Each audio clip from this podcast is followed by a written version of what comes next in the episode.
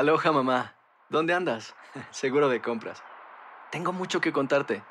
Hawái es increíble. He estado de un lado a otro con mi unidad. Todos son súper talentosos. Ya reparamos otro helicóptero Blackhawk y oficialmente formamos nuestro equipo de fútbol. Para la próxima te cuento cómo voy con el surf y me cuentas qué te pareció el podcast que te compartí, ¿ok? Te quiero mucho. Be All You Can Be, visitando goarmy.com diagonal español. Hacer tequila, Don Julio, es como escribir una carta de amor a México. Beber tequila, Don Julio, es como declarar ese amor al mundo entero. Don Julio es el tequila de lujo original, hecho con la misma pasión que recorre las raíces de nuestro país. Porque si no es por amor, ¿para qué? Consume responsablemente. Don Julio Tequila, 40% alcohol por volumen, 2020. Importado por Diageo Americas, New York, New York. When something happens to your car, you might say,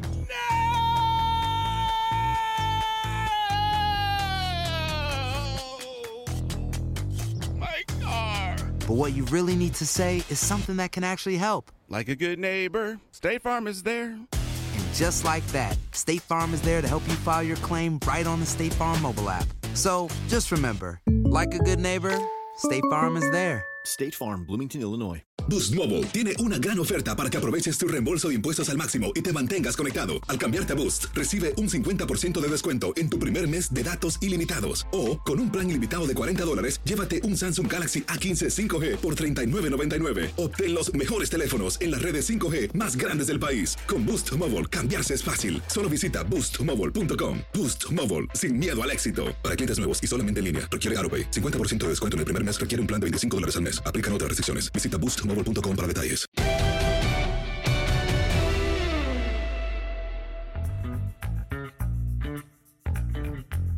Amigos, bienvenidos. Un podcast más de Henry con José Bicentenario y con su servidor, saludándoles con gusto en eh, pues esta semana que ha tenido intensa actividad de NFL. Justo cuando estamos grabando esto, pues todavía nos falta un partido de la semana número 13. Henry, ¿cómo estás? Qué gusto saludarte. Abrazo. Muy bien, Toño, Pepe, amigos, ¿cómo están? Saludos con muchísimo gusto. Pues se acabaron los invictos. Los aceleros de Pittsburgh habían estado coqueteando con la derrota. Vamos a eh, tratar este punto a profundidad. Pero por lo pronto, no sé si vieron la imagen de Larry Sonka, eh, de aquellos delfines de Miami de 1972, que tenía ahí pues un vaso con alguna bebida espirituosa. Regularmente era en botella de champaña. Aquí, pues no sé qué, qué era que lo que tenía, como dice, estaba rindiendo culto al dios Baco. Y atrás eh, estaba la imagen del partido de los acereros en contra del equipo de Washington. Y bueno, pues brindó evidentemente en una, una reunión que hacían los delfines con Don Shula, lamentablemente ya fallecido. Pero Miami se va a mantener como el único equipo invicto en la historia de la NFL. Eh, hablando, claro, de, de- de la época del Super Bowl.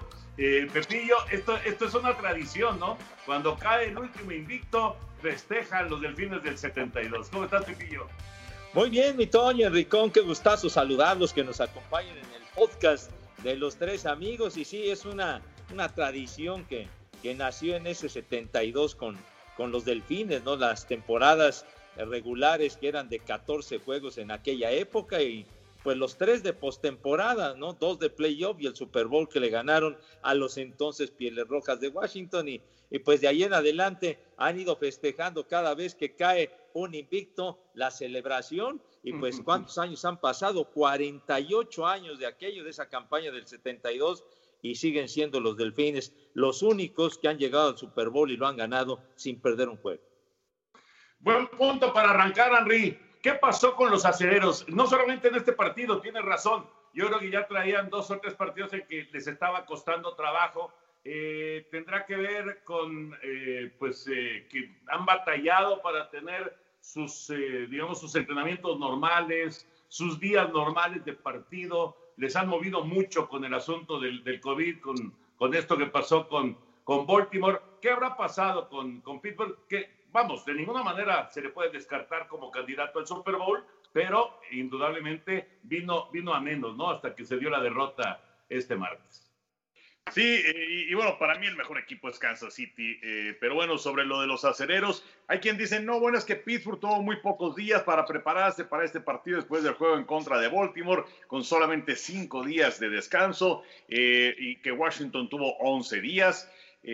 Sin embargo, pues cuando juegas en domingo y luego juegas en jueves, pues en realidad es un periodo mucho menor el que tienes de descanso. Yo creo que los acereros lo que han batallado muchísimo es el ataque terrestre. Eh, ayer, o bueno, este lunes en contra de Washington, solamente tuvieron 21 yardas por esa vía, dejaron ir una ventaja de 14 a 0. De hecho, eh, en el Heinz eh, tenían marca en 80 partidos con ventaja de 14 puntos o más de 78 victorias, una derrota y un empate. Y bueno, pues este lunes sufrieron su segunda derrota. Y eh, pues viendo lo que ha sucedido con los acereros, creo que habían tenido mucha fortuna, porque son seis victorias que han tenido por siete puntos o menos. Por cinco a Denver, por siete a Houston, por tres a Tennessee, por cuatro a Baltimore, por cinco a Dallas, por cinco a Baltimore. Y este partido contra Baltimore, el más reciente, no hay que olvidar que los Cuervos tenían solamente a 40 jugadores activos por el asunto del coronavirus y 10 de esos 40 eran de la escuadra de práctica. Ahora, Kansas City también dice la gente, no, bueno, pero es que Kansas City tampoco ha tenido un calendario que sea demasiado exigente, pero Kansas City solamente ha tenido cuatro victorias que han sido por siete puntos o menos. Cargadores por tres en tiempo extra, Carolina por dos, Las Vegas por cuatro y Tampa por tres puntos. Es decir, el equipo de Kansas City gana y gana de manera amplia, contundente. Entonces, eh, y sí, bueno, tuvieron problemas el domingo por la noche en contra de los Broncos, pero pues de cualquier manera, eh, creo que los acereros sí tienen que replantearse porque no todo va a ser pase de Rotisberger para anotación para Claypool o para Juju Smith-Schuster o para Johnson o para Ebron. Eh, el día de ayer en la primera parte estaban convirtiendo en eh, terceras oportunidades, lo hicieron bastante bien, pero se toparon con un equipo que les cerró completamente la, la, cuestión del ataque terrestre y que a la defensiva se comportó a la altura. A mí, para mí, Pittsburgh es un equipo endeble. Qué fuerte, qué fuerte es la defensiva de Washington, ¿eh? Atención con eso. Y, y además, mencionar también que Antonio Gibson se les lesiona, el corredor eh, principal, el novato, se les lesiona al arranque del partido y aún así se las arreglaron para vencer a, a Pittsburgh. Es muy buen resultado. Eh, me, llamó la atención lo de Alex Smith, Pepillo, porque pues ya hemos platicado mucho las 17 operaciones, casi muere, casi pierde la pierna. Fue, fue eh, pues, una situación complicadísima. Y, y aquí está Alex Smith con toda su veteranía y, con todos sus, eh, pues, sus problemas, sus operaciones y demás, y, tiene a Washington con aspiraciones de playoff, claro, en una división floja, pero con aspiraciones de playoff, ¿no? Ah, no, pero por supuesto, este equipo de Washington, pues lo vimos eh, recientemente en el Día de Acción de Gracias, ese, ese cierre meteórico que tuvieron del encuentro para terminar apaleando a los vaqueros de Dallas, y, y sobre todo ha llamado la atención lo que ha hecho tiene razón lo de Alex Smith, porque ya Ron Rivera había determinado que Kyle Allen, que estuvo con las Panteras de Carolina el año pasado, era el titular y sin embargo en el juego más reciente contra los Gigantes de Nueva York sufrió una lesión muy seria, una, fractura en un tobillo y entonces pues tuvieron que echar mano del veterano de Alex Smith y ha respondido de maravilla porque su primera selección colegial del año pasado este joven mariscal de campo que le heredaron el número de Joe Theismann, pues francamente creo que fue un auténtico desperdicio. Haskins, sí, exactamente, mi Henry. Eh, no, no, se ve que no tiene patas para gallo, pero también ha influido mucho con eh, Washington la defensiva. Este muchacho Young, de su primera selección de este año, es verdaderamente formidable. Y pues ha reaccionado Washington. yo me acuerdo que Washington eh, ganó su primer partido y después perdió cinco al hilo. Y los gigantes, ¿no? Los gigantes es un caso realmente de llamar la atención en esa división que está con un pobre récord. Los gigantes arrancaron 0-5 y resulta que ahora han ganado 5 de 7 y son los líderes del este mm. de la Nacional. Está, bueno, sí, es una, es una división eh, muy, muy extraña, ¿no? Pero ahí van, gigantes y, y, Washington reaccionando sin duda, mientras que Filadelfia y Dallas pues siguen en picada, ¿no? Todavía no sabemos, eh, al momento de grabar esto, el resultado de Dallas en contra de Baltimore. en, en, el cierre de la semana 13, pero de todas maneras Dallas ha, ha batallado muchísimo. Henry, entonces, dices que Kansas City, ¿cuál es tu, como, como le dicen en los Estados Unidos, tu power ranking de la NFL en este momento? ¿De cuántos, mi querido Toño? De cinco, de cinco. De cinco. Pues mira, voy a poner como número uno Kansas City, como número dos Nueva Orleans, como número tres Pittsburgh, como número cuatro voy a poner a Seattle y como número cinco a los Bills de Buffalo. ¿Tú, Pepillo? No, bueno, yo pondría definitivamente algo muy similar a lo del Enricón. Definitivamente para mí el equipo más fuerte en este momento, Kansas City. Me quedo con ellos.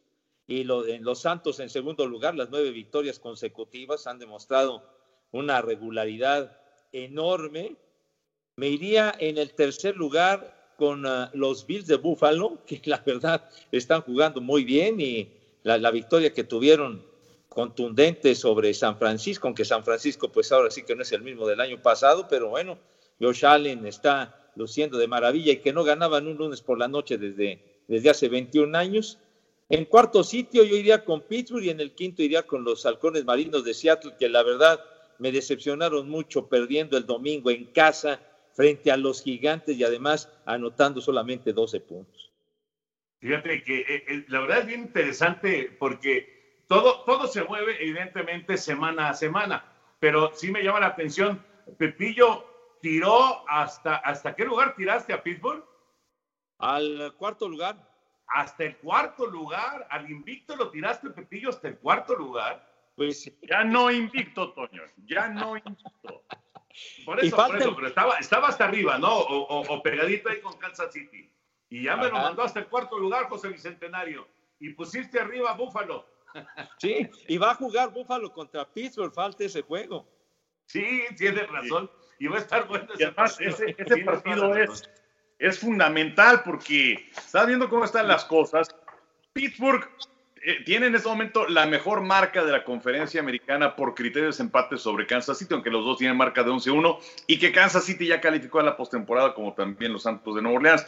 Pero el eh, criterio que en este momento marca la diferencia son los partidos en la conferencia, porque Pittsburgh tiene marca de 8-0 y Kansas City tiene marca de 9-1. Ellos perdieron aquel partido en contra de Las Vegas. ¿Qué es lo que les viene en el calendario? Los acereros van contra Buffalo, Cincinnati, Indianapolis y Cleveland.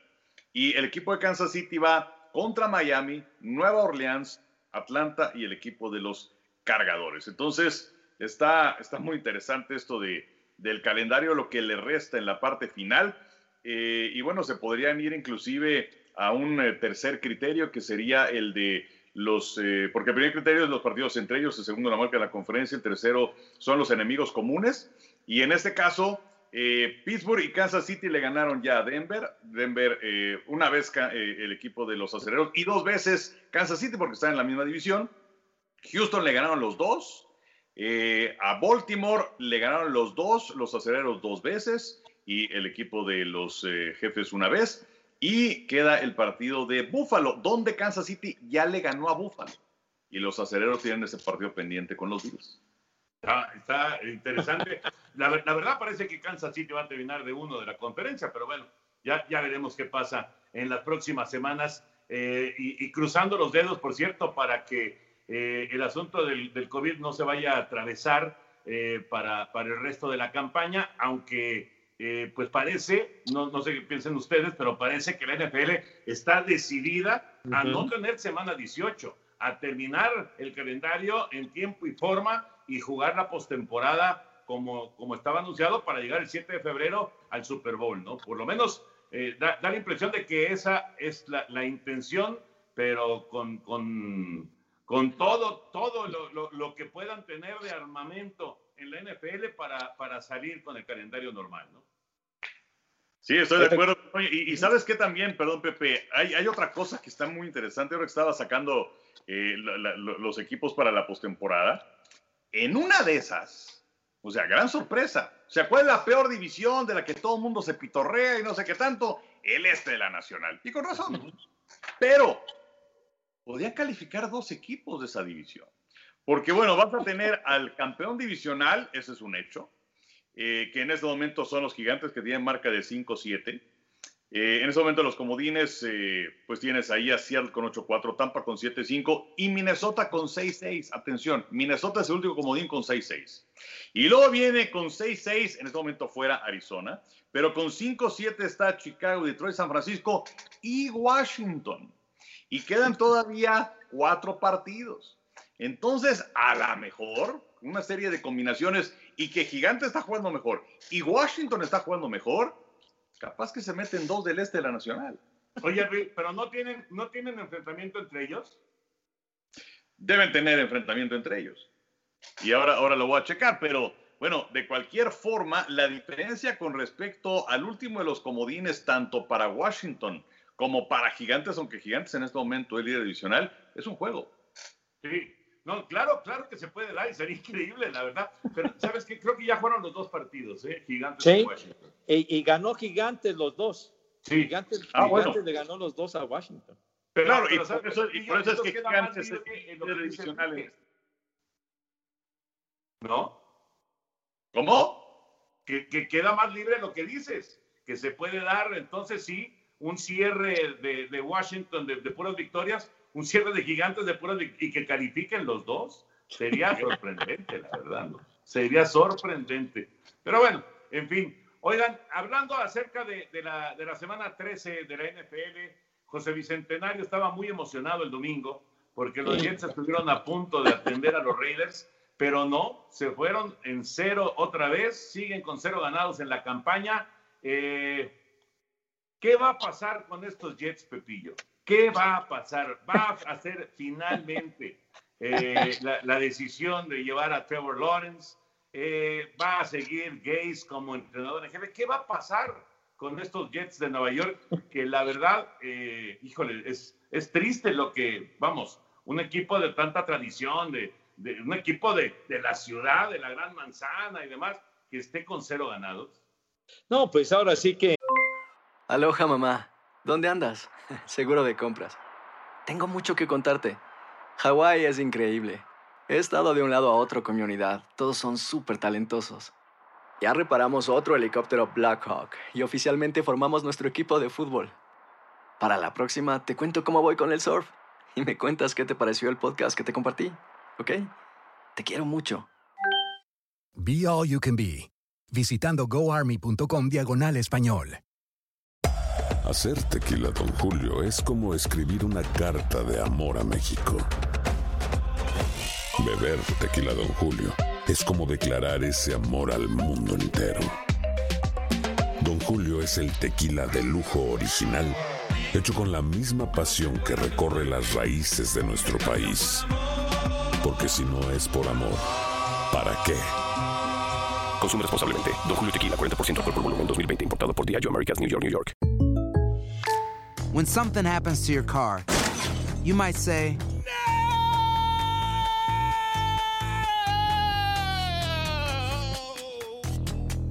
My car.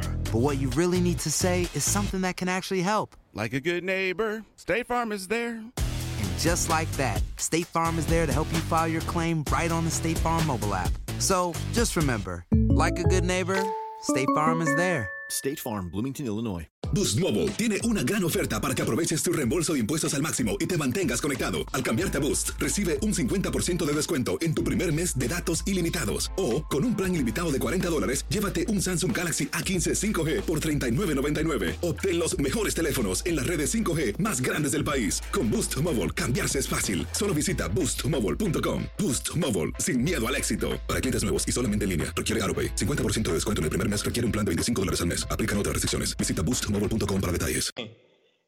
Ha sido una campaña de vergüenza para los Jets. Eh, con la derrota es tan, ahora sí que tan dolorosa porque parecía que, que iba a ser la primera victoria en la campaña y, y el pase de Derek Carr cuando faltaban 10 segundos, ¿no? a este niño Rocks. Y fue de novato a novato porque el esquinero que lo cubría, Jackson, es un novato y se lo llevó fácil en la, en la cobertura. Y pues bueno, ya eh, igualan una marca negativa histórica los Jets. de una marca del equipo de 12 derrotas de manera consecutiva que no se presentaba desde aquel Rich Kotay, ¿se acuerdan? Que era el entrenador en jefe a mediados de los años 90. Y, pues corrieron al coordinador defensivo, ¿eh? Sí, sí, sí, lo corrieron a, a, William, ¿no? a, Greg Williams lo, lo, corrieron, porque digo, estaba ya para, para ganar el juego, pero sí necesitan una reestructuración, una limpieza de corrales, pero, pero a fondo este equipo. Yo creo que eh, lo de Trevor Lawrence, pues sería, yo creo, una muy buena opción, porque Sam Darnold ha demostrado que, pues no, no tiene patas para gallo para ser el mariscal de campo del futuro, sobre todo que es tan irregular y sumamente frágil, no es un tipo que nada más de verlo se lesiona, parece de, cristal de bohemia y todo esto, o sea, está dos juegos y se va a dos juegos lesionados, regresa a otros dos, se va a otros dos y así está. Entonces se necesita alguien que, que tenga regularidad y lo de Trevor Lawrence sería una muy buena opción, aunque quién sabe si sea cierto, pero pues yo por ahí he leído o he escuchado que, que Lawrence como que no, no estaría muy de acuerdo en ir a los Jets de Nueva York, inclusive que, que podía optar por otro año de colegial en Clemson, en fin, pero, pero sí, los Jets es una lástima porque en caso de seguir así, pues se va a unir a los Leones de Detroit y a los Browns de Cleveland, los únicos que han tenido temporadas de 0-16. Y como yo he visto a los Jets, no veo cómo puedan ganar un juego honradamente. Fíjate yo, yo, siento que han mejorado los Jets, ¿eh? la verdad es que creo que están ahí cerquita, han tenido partidos que han sido eh, más eh, contendientes de otras veces. Ahora, la gente se pone, ¿y por qué corrieron a Greg Williams ahora? Y es que hay un dato muy interesante, porque desde el 2006 se habían presentado 251 casos que cumplían con las tres siguientes situaciones. Una, que eran los últimos 15 segundos del partido. En el, caso de los Raiders en contra de los Jets quedaban 13 segundos. Dos, ventaja entre 4 y 8 puntos. Y tres, 40 yardas o más con respecto a la zona de anotación. Eran 46 yardas. Bueno, pues el equipo de los Jets de Nueva York, eh, desde el 2006, insisto, se habían presentado 251 casos y nunca antes un equipo había mandado con estas tres situaciones a siete hombres a presionar al mariscal de campo. Absurdo, ridículo lo que hicieron los Jets de Nueva York, porque ¿qué es lo que haces? Bueno, mandas a tres o cuatro máximo. Pero bueno, pues mandaron a siete. Entonces dejaron atrás a cuatro, cobertura hombre a hombre con Rocks, que se lleva evidentemente al jugador de los Jets de Nueva York. Pero por eso fue que corrieron a Greg Williams. O sea, infame, lamentable. Fíjate, eh, ahorita, ahorita que estás mencionando. Ni Sibón lo hubiera hecho. Ya, imagínate. que conste que fue Henry, ¿eh? Que conste que fue Henry. No, y Adam Gates que lo corra. Ya, este fue un paréntesis de un segundo, se acabó. Me estaba ya acordando del, del, cierre de la primera mitad de ese partido de Jets contra Raiders y, y, se me hace que Williams andaba pensando lo que pasó en el cierre de la primera mitad. ¿Cómo terminó la primera mitad de ese partido entre Las Vegas y, y Nueva York? Dos capturas a Derek Carr. ¿Cómo? mandando cargas. Fueron sobre el coreback y lo alcanzaron. Pero es una circunstancia totalmente distinta cuando es la última jugada o penúltima jugada del partido y cuando son más de 40 yardas para que, para que te ganen el juego, porque ni siquiera que, que, que, se acercaron porque el gol de campo no le servía, ¿no? Pero bueno, sí, la verdad que fue un desastre y, y le costó la chamba al coordinador defensivo. Oigan, y el partido que, nos tocó transmitir eh, pues vimos a Aaron Rodgers. ¿Será Aaron Rodgers en este momento eh, por encima de Breeze, por encima de Brady, por encima de todos los grandes veteranos que están ahí todavía en la NFL? ¿Será en este momento el, el coreback que domina más la situación? No quiero decir que vaya a ganar todos sus partidos, ¿no? Pero que domine más toda la situación del juego, que, que esté más en control de la situación por encima de, los que ya mencioné? Yo creo que sí. Eh, para mí es el mejor coreback que hay en la actualidad. Inclusive el que menor esfuerzo hace para sacar sus pases eh, y el que, eh, comparado con algunos otros, el que menos armas tiene. Porque, bueno, sí tienes a Devante Adams, que es un extraordinario receptor, pero bueno, sí le falta compañía y bueno, pues esto nos remonta al draft donde le llevan a un coreback, a Jordan Love, que bueno, pues este, la verdad las cosas es que fue una, una elección mal tomada por los empacadores. Y el año pasado, con todo y lesiones y problemas y todo, fueron 13 victorias para los empacadores. Se quedaron a un solo triunfo de llegar al Super Bowl. Y en esta temporada Green Bay está colocado en el segundo lugar de la conferencia nacional, solamente detrás de los Santos de Nueva un juego atrás de ellos. Entonces, eh, yo creo que para mí es indiscutiblemente Aaron Rodgers.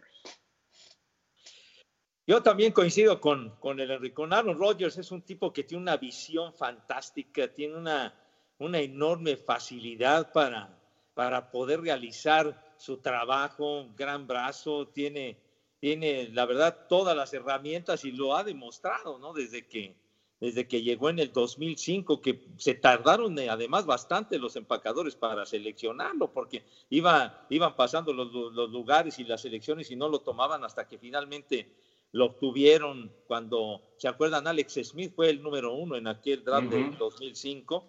Y, y, quién iba a decir que Aaron Rodgers iba a convertir en una superfigura? Y es cierto porque ha ido perdiendo en el curso de los años más recientes a, varias de sus armas más importantes, ¿no? Randall Cobb, que era uno de sus mejores receptores, se les, se les fue en su momento a los Vaqueros de Dallas.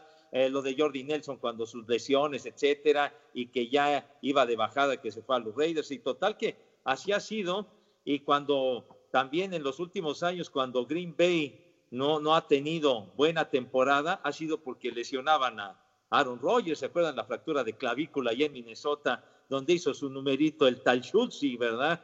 Que en, en, aquel, en, aquel, en aquella ocasión en Minnesota, etcétera, pero pero bueno, fueron momentos de, bajada de lesiones, pero cuando está sano, creo que Rodgers para mí también es el mejor que domina la escena en la NFL. Es increíble, ¿no? Impresionante lo que, lo que es capaz de hacer Aaron Rodgers. ¿Algo más de la NFL, señores? Sí, sí, sí, fíjate que sobre ese partido, el de Green Bay contra Filadelfia, que transmitimos el domingo, pues está ahora la situación de Carson Wentz. Eh, inclusive este martes, en el momento que estamos grabando este podcast, eh, vi una entrevista con Doc Peterson, el jefe de las Águilas, y le preguntaba, bueno, ¿quién va a abrir el siguiente juego? ¿Va a ser Carson Wentz o va a ser Jalen Hurts, que le dieron mucho juego en el partido anterior, en donde ya hay una controversia de mariscal de campo y las palabras de Peterson fueron, fueron lo voy a dejar personal entre yo y yo. Eh, y bueno, pues vamos a ver qué es lo que, qué es lo que sucede, pero eh, es un mal negocio para Filadelfia, porque mucha gente puede decir, bueno, ya, que se vaya del equipo, eh, que lo cambien, pero no está fácil porque le dieron una extensión de contrato en junio del año pasado de cuatro años, 109.9 millones de dólares, salario garantizado, esos 109.9 millones de dólares. Está amarrado con ellos hasta el 2024. Si es que no está en el roster, si es que lo cambian a algún otro equipo el año próximo, 59.2 eh, millones de dólares de lo que le dieron a Wentz va contra el tope salarial. Entonces es una tercera parte, una tercera parte de lo que va a haber en el próximo, que son 175 millones de tope salarial. Si es que no está en el roster en el 2022, baja prácticamente muchísimo, más de la mitad, a 24.5 millones de dólares. Entonces fue pues eh, con el paso del tiempo fue una mala jugada de parte de la salida de Filadelfia, porque desde el punto de vista Carson Wentz no es el hombre que te vaya a llevar lejos y ya financieramente te está pegando. No, no, no, te está pegando muchísimo, qué bárbaro.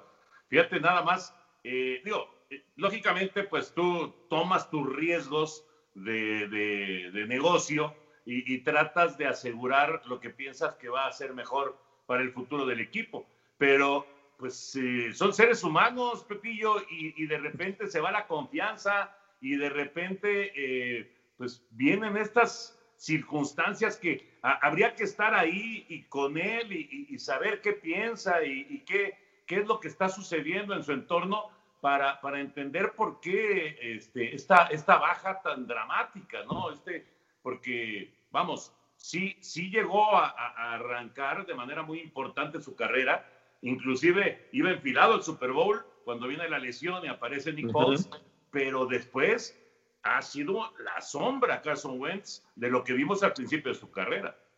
No, por supuesto, ¿no? Y sí, las lesiones lo han afectado mucho, inclusive en, en la campaña anterior que, que lograron clasificar al playoff, ganar la división ahí de milagro con esas cuatro victorias consecutivas y cerrar la temporada por encima de los vaqueros, la derrota frente a Seattle en el juego de comodines y en la segunda jugada vámonos tendidos, ¿no? Que el golpazo aquel con una conmoción y, el eterno George McCown entró en su relevo, pero también yo creo que independientemente de todo, pues no le han ayudado mucho a, a Carson Wentz porque su línea ofensiva realmente es de papel, o sea, le llegan y le llegan y ha sufrido capturas a más y mejor, también se ha equivocado, intercepciones hasta, eh, llevaba 15 hasta el juego que transmitimos el, el domingo anterior y tuvo 7 solamente la temporada pasada.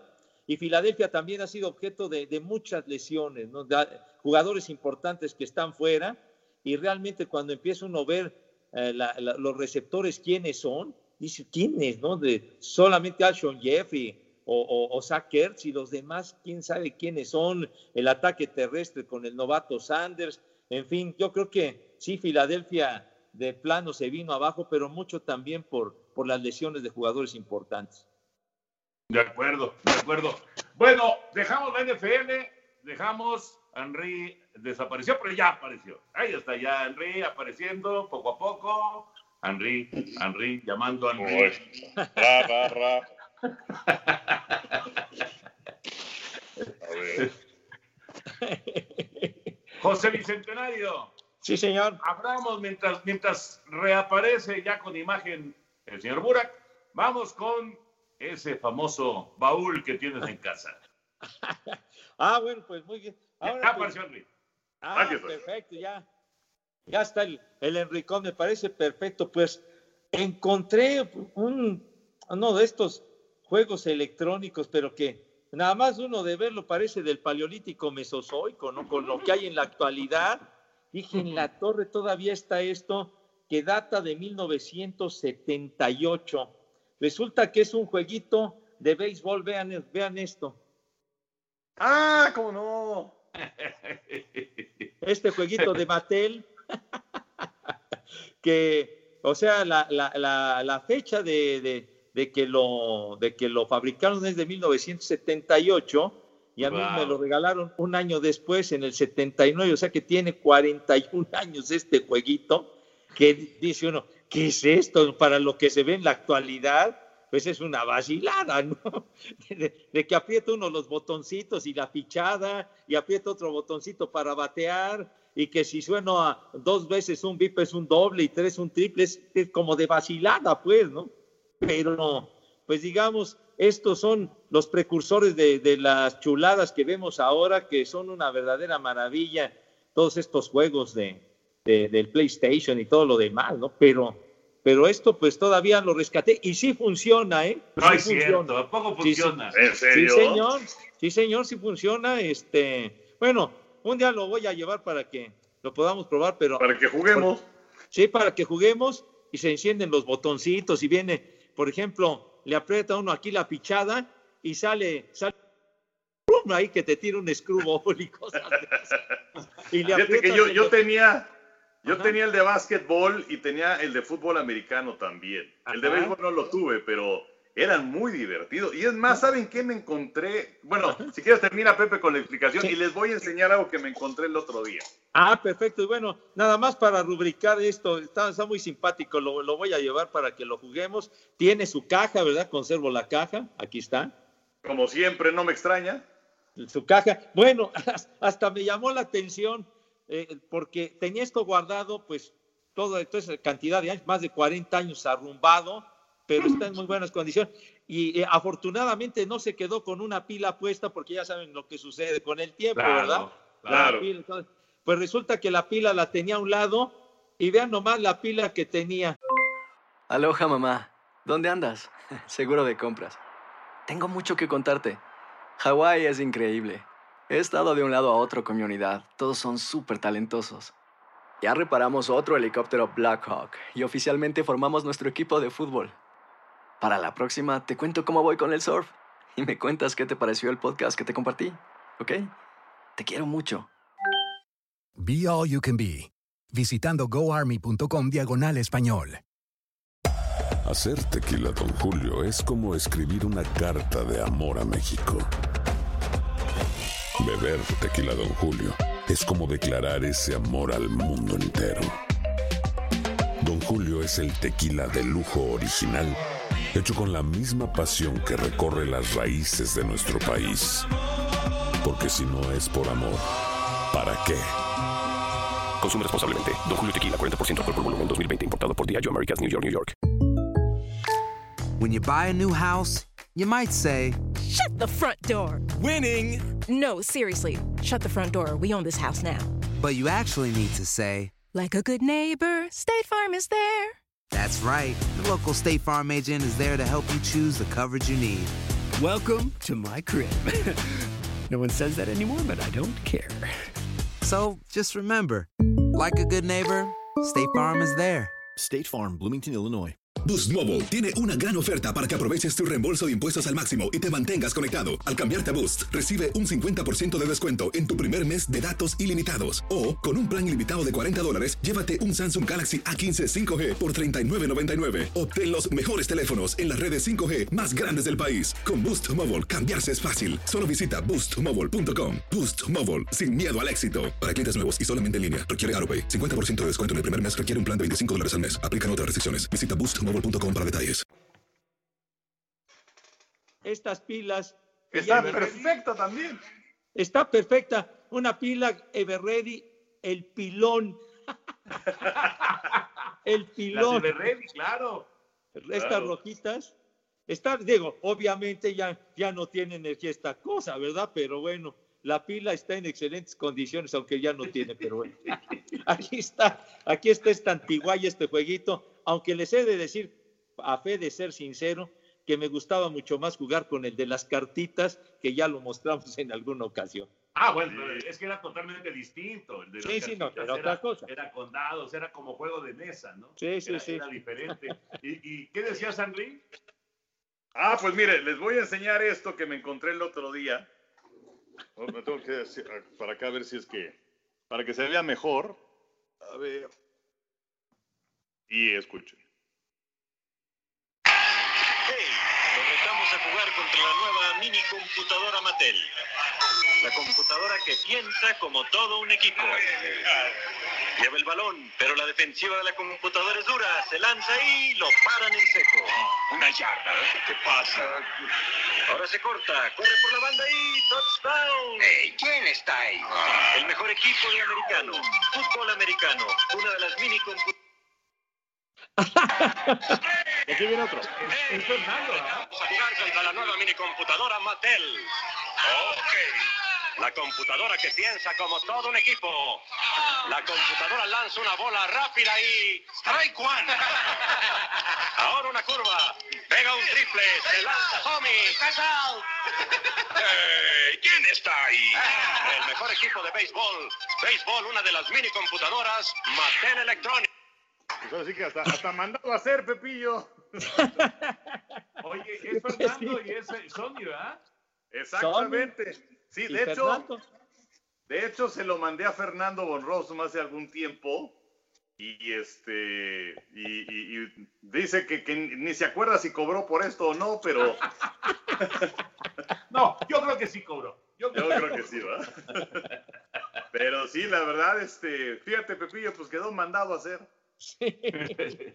Oye, justo ayer, ayer eh, estaban, no, sé por qué salió el tema de Vince Scully ahí en redes sociales, y, yo no sabía esto. El primer juego ya, digamos, de los de Nintendo y todos estos, el primer juego de béisbol que salió, que si no me equivoco fue en 1983, es, ese primer juego, la voz la puso Vince Scully, justamente, el narrador legendario de los Dodgers. Y no, no, y bueno, y además extraordinario, y que además acaba de cumplir años, creo que acaba de cumplir 93 años, una cosa así. Y además, hace unos cuantos meses, acaba de incorporarse a Twitter. Es fantástico, porque cuenta unas anécdotas verdaderamente maravillosas, Vince Cooley, que también acaba de hacer una subasta de infinidad, infinidad de artículos que tenía ahí en la casa. Y dice, bueno, pues tengo no sé cuántos nietos, pues que sirva de algo para pagarles la, la universidad o algo así. La verdad, es un tipazo Vince Cooley con, con quien en alguna ocasión tuvimos también la oportunidad de platicar. Oye, a, a, propósito, ahorita fíjate cómo se va eslabonando todo aquí, eh, aquí, aquí junto, eh, aquí en la casa de ustedes. Tengo esto, fíjate nomás. Este es Vince Scully. Ah, mira. este es Vince Scully. de, de, los, de los, las figuras estas que, que son tan, ahora tan... Los bobbleheads. Tan, los bobbleheads tan, tan apreciados y tan buscados y, y pues la verdad tuve mucha suerte de obtener este porque... ¿Y ese, y ese ladrón de salió, José Bicentenario? Pues sí, realmente fue mucha suerte porque esto fue hace ya varios años, yo creo que fue hace como unos cuatro años que, que mi hija estuvo estuvo trabajando en Los Ángeles, estuvo casi un año trabajando por allá de lo de su escuela, de la universidad y demás, y entonces fue un, fue un partido de béisbol de los Dodgers el día que, el día que la promoción era la, el, el, el bobblehead de Vince Scully. ¿Se acuerdan, que era la, ¿Se acuerdan que era la temporada de despedida y todo este asunto? Y me decía mi hija, esa vez, esa vez que, que fue, fue al partido, pero que le llamó la atención porque me decía que muchas personas que fueron al juego, nada más fueron por la figurita y se, y, se, retiraron, o sea, no se quedaron al partido, sino que lo que querían era llegar temprano para tener el, el bobblehead. Ah, pues, qué maravilla. Y entonces, este, pues, pues la verdad, eh, fue, fue, fue una muy buena onda de mi hija que haya ido al juego y que haya traído a Vince Scully. A nosotros nos tocó, ¿se acuerdan? Alguna vez que fuimos a transmitir a Atlanta, nos tocó que nos, nos dieran el bobblehead de, de Bobby Cox. ¿Sí? Sí, sí, sí. Por ahí, por ahí lo tengo. Ese nos lo dio Ross. Ross Gabay, que era pues, eh, nuestro queridísimo amigo de enlace de producción de, de Major League, que lamentablemente después de terminar la Serie Mundial del 2016 de los indios y los cachorros falleció. Eh, pero bueno, pues él fue el que nos dio ese, ese bobblehead, justamente Bobby Cox. Y también en alguno de esos viajes que hicimos de, temporada regular, también nos dieron el bobblehead de, de Evan Longoria, de Evan Longoria, en una, está, está como este, como en, la, de, guitarrista, no, no, de, de baterista. Tocando una batería. Exactamente. Exactamente. Sí, ¿sí, ¿sí, lo recuerdan ese también? Sí, como. Fíjate que... que no, ese yo no, no me acuerdo. ¿No te acuerdas? Y el de los, y el de los, eh, ay, los Nasty Boys de Cincinnati. Ah, eh, bueno, a lo mejor yo no creo que yo no fui a ese viaje porque estaba cubriendo una función de box. Ah, fue, fue Luis, fue el Furby con nosotros a Tampa cuando nos dieron el, el bobblehead de Longoria, de Longo, tocando la batería, porque hicieron un homenaje a la música, a la música ochentera. Entonces ponían entre los innings este, canciones significativas de los años 80. Con razón. y, el de, los, porque también tengo el de, el de los este, Nasty Boys de Cincinnati. Ay, caray. Pues ese, yo no lo tengo. ¿No? Ese sí no. no, no, yo, yo no fui a Cincinnati. ¿Nunca fuiste a Cincinnati a transmitir de temporada regular? No, no, no, no, porque no sé si haya sido una o dos veces que se haya ido. Yo tengo una, una muy, muy, muy grabada y es que estábamos en Las Vegas en una función de box de no me acuerdo quién, pero estábamos en Las Vegas. Ah, ¿y sabes, qué, ¿y sabes qué nos pasó en Cincinnati, no? Ah, pues sí, que, les llovió y entonces tuvieron que transmitir desde el palco un juego de otro lado. Bueno, así nos pasó a los tres y ahí sí fui con ustedes a Baltimore. En Baltimore también nos pasó. Sí. Y terminamos narrando con el iPad de Gaby Fernández de Lara. Sí. Fíjate, a mí en el 2013 me tocó un, juego de campaña regular ir a Cincinnati, pero tanto tú, Enricón, como, como Toño tenían alguna transmisión especial. Creo que tú tenías un, boxeo, Enricón, era 2013, me acuerdo muy bien, un, eh, un sábado me parece que era una función de box. Y Toño, tú estabas en el fútbol porque el viernes en la noche me tocó con Agustín Castillo y con, y con Gaby Fernández hacer la transmisión. Viernes en la noche jugaban, perdón, mi querido Enricón, es referencia, eh, para que no me vayas a. Este, nada más es referencia. Nada más ah, bueno, ah, bueno. Ah, ese, día fue el partido eliminatorio para, para el Mundial del 2014 de México, de México y Honduras que perdió México contra Honduras. Ah. E- ese viernes claro. que, que fue todo un rollo que se armó eh, tremendo. Y entonces tú estabas en esa transmisión y nosotros, y nosotros hicimos el béisbol al día siguiente, el Agus, este, eh, Gaby Fernández y yo, y que además fue muy significativo porque fue ese día, jugaban contra los Dodgers y le hicieron un homenaje muy especial a Joe Morgan porque develaron una estatua a las afueras del estadio y estuvieron en el homenaje presentes todos los titulares de los Rojos de Cincinnati Ah, qué padre. y, y los fueron presentando antes del juego y entonces decían, por ejemplo, Johnny Bench y corría Johnny Bench y se ponía en el, en el home y luego Atanasio Pérez y se iba a la primera base y, y fue Pete Rose, cosa rara, estuvo Pete Rose y todos fueron, George Foster, eh, César Jerónimo, Concepción y todos alineaditos, fue, fue muy significativa aquella ocasión. La Muy máquina significativa. roja, qué padre, qué padre, la verdad. Uh, ha sido muy emocionante. Bueno, Muy ya, ya nos colgamos un poquito nada más, como siempre. Pero Como antes, siempre. Antes de cerrar, lo de, lo de Fórmula 1, eh, el triunfo de Checo Pérez, ¿qué significa para Checo? ¿Qué significa para, para México la victoria de Checo Pérez en Fórmula 1? Pues para México significa muchísimo, eh, a pesar de que ya no querían el Gran Premio de la Fórmula 1 aquí en México. Pero bueno, eh, significa mucho en cuanto a orgullo, en cuanto a eh, lo que representa un atleta triunfador en nuestro país, que había sido 50 años desde que había ganado Pedro Rodríguez, que ganó en un par de ocasiones. Eh, para Checo Pérez, eh, no sé en cuanto a su carrera para el próximo si significa algo. Eh, porque pues habrá que ver qué es lo que dice Red Bull eh, con Alexander Albón, que terminó en el sexto lugar en la carrera del domingo pasado. Pero también me parece interesante que a la conclusión de la carrera Red Bull canceló su conferencia de prensa. ¿Por qué cancelaron su conferencia? Pues porque la pregunta iba a ser ¿y qué va a pasar con Checo Pérez? Claro, claro. Entonces, eh, eh, la verdad es que es, es un gran triunfo extraordinario para Checo que vaya a quedar un año complicado y que le dio coronavirus y que se perdió las dos carreras en Silverstone y que luego le dijeron, sabes que ya no va a estar con nosotros el año que entra.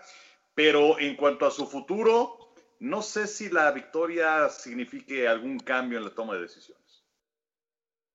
Sí, la verdad que fue fantástica la manera como, como conquistó la bandera a cuadros, en particular por el incidente que tuvo en el arranque de la competencia. Parecía que iba a quedar fuera. Se fue hasta el último lugar y de ahí fue repuntando, repuntando hasta, hasta ganar.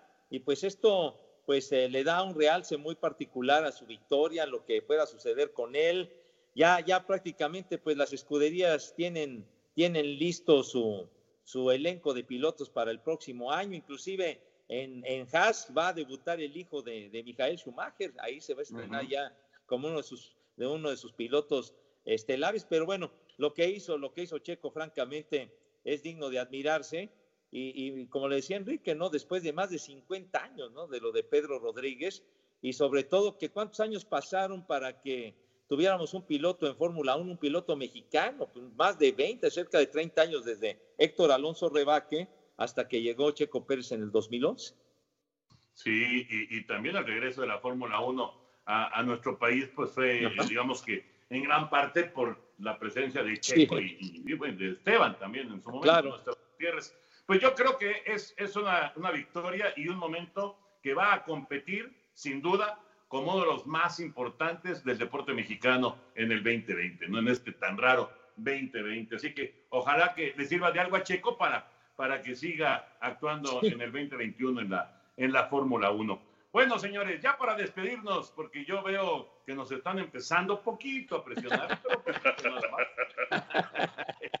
Voy, voy- voy rápido. Henry y José Bicentenario, eh, tomando en cuenta esto de los Delfines de Miami y la temporada perfecta, si yo les digo, ese equipo que ustedes vieron, ya, ya sea de aficionados, de chavos, de, de mayores, ya como, como eh, este, trabajando en los medios y demás, ¿qué equipo, Henry, qué equipo te imaginas como es, ese equipo perfecto? Ese equipo, aunque no haya terminado perfecto como los Delfines del 72, pero que tú dijeras, es que este equipo no le ganaba a nadie, de cualquier deporte. Ah, de cualquier deporte. Sí, sí, wow. sí. Ah, porque to- todo el tiempo estaba pensando en fútbol americano. Eh, mm, mm, mm. Pues mira, eh, de- y, y como fue lo primero que pensé, voy a decir los monstruos del Midway, aquel equipo de Chicago en 1985. Que por cierto, eh, ¿se acuerdan? Transmitimos un lunes por la noche Chicago contra Miami. Y Miami le quitó el invicto a los Osos de Chicago. Es el lunes por la noche con mayor audiencia en la historia. Y eh, era un equipo realmente espectacular. Y bueno, perdieron ese partido, pero luego ganaron el Super Bowl. ¿Y que, de qué forma? Los eh, Patriotas de Inglaterra 46 a 10. Nuestro primer Super Bowl, por cierto. Eh, entonces, bueno, pues fue, fue lo primero que se me vino a la mente. Y sí, perdieron un partido, pero, pero lucían imbatibles. Fue una defensiva espectacular y una ofensiva muy buena. José Bicentenario. ay, ay, ay, pensar en un, en un equipo de que no le ganaba a nadie, pues... No, digo, evidentemente, todos menos Miami tienen derrota, todos, pero, pero que de, esos, de esos que tú dijeras, por ejemplo, es que mencionaste la máquina roja hace un momentito, ¿no? Sí. A la máquina roja de Cincinnati, ese equipo era imparable. O sea, en su momento era una, una cosa increíble lo que, lo que eran capaces de hacer esos rojos de Cincinnati, ¿no? Pero no, no quiero, no quiero meterme en tu, en tu comentario, José. no, bueno, eh, inmediatamente me vino a la mente el, el recuerdo de los acereros, ¿no? Los acereros de los 70. Es un equipo que verdaderamente no le dolía absolutamente nada. La, la cortina de acero con sus grandes estrellas y, y, la ofensiva y Terry Bradshaw y Franco Harris y Rocky Breyer y, y todos estos, ¿no? El Lin Swan y John Stalwart y o sea, era un equipo que no le dolía absolutamente nada. O sea, que, que ganó esos cuatro supertazones, que no, no, no, ninguno de ellos de manera invicta, pero para mí era un, un, equipo realmente fantástico que no le dolía absolutamente nada. Bueno, pues ahí está. Señores, un placer como siempre. ¿Y tú quién, Toño? Tú siempre te, te haces a un lado.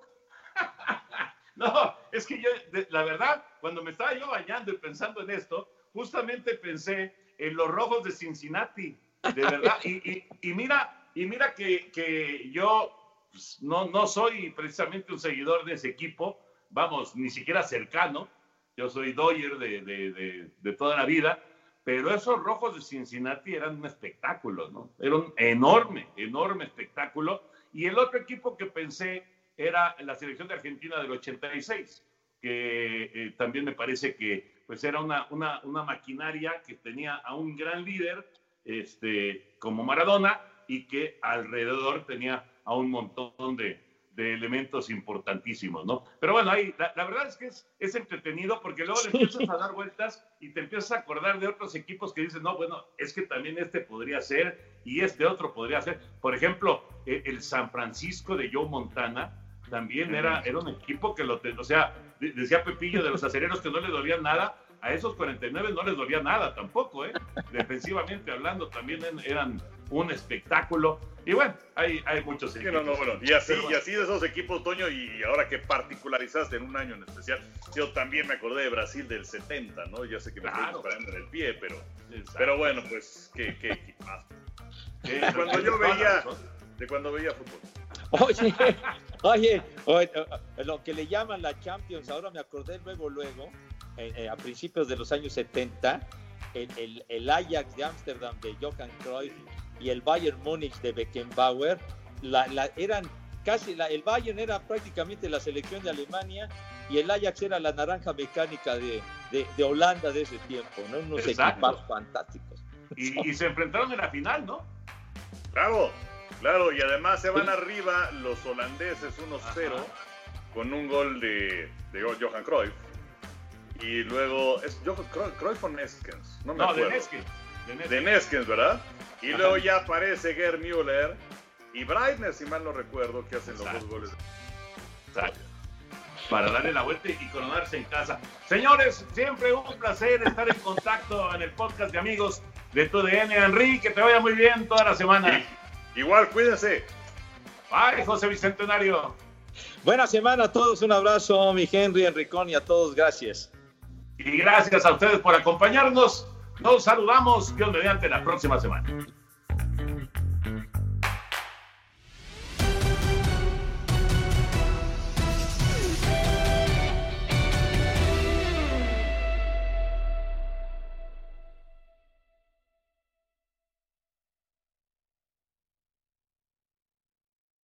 Aloha mamá. Sorry por responder hasta ahora. Estuve toda la tarde con mi unidad arreglando un helicóptero Black Hawk. Hawái es increíble. Luego te cuento más. Te quiero. Be All You Can Be, visitando goarmy.com diagonal español. Boost Mobile tiene una gran oferta para que aproveches tu reembolso de impuestos al máximo y te mantengas conectado. Al cambiarte a Boost, recibe un 50% de descuento en tu primer mes de datos ilimitados. O, con un plan ilimitado de 40 dólares, llévate un Samsung Galaxy A15 5G por $39.99. Obtén los mejores teléfonos en las redes 5G más grandes del país. Con Boost Mobile, cambiarse es fácil. Solo visita boostmobile.com. Boost Mobile, sin miedo al éxito. Para clientes nuevos y solamente en línea, requiere AroPay. 50% de descuento en el primer mes requiere un plan de 25 dólares al mes. Aplican otras restricciones. Visita boostmobile.com para detalles. Si no sabes que el Spicy McCrispy tiene Spicy Pepper Sauce en el pan de arriba y en el pan de abajo, ¿qué sabes tú de la vida? Para, pa, pa, pa. ¿Quieres regalar más que flores este Día de las Madres? The Home Depot te da una idea. Pasa más tiempo con mamá plantando flores coloridas, con macetas y tierra de primera calidad para realzar su jardín. Así sentirá que es su día todos los días. Llévate tierra para macetas Bigoro por solo $8.97 y crece plantas fuertes y saludables dentro y fuera de casa. Recoge en tienda y sigue cultivando más momentos con mamá en The Home Depot. Haces más, logras más. Más detalles en homedepot.com diagonal delivery.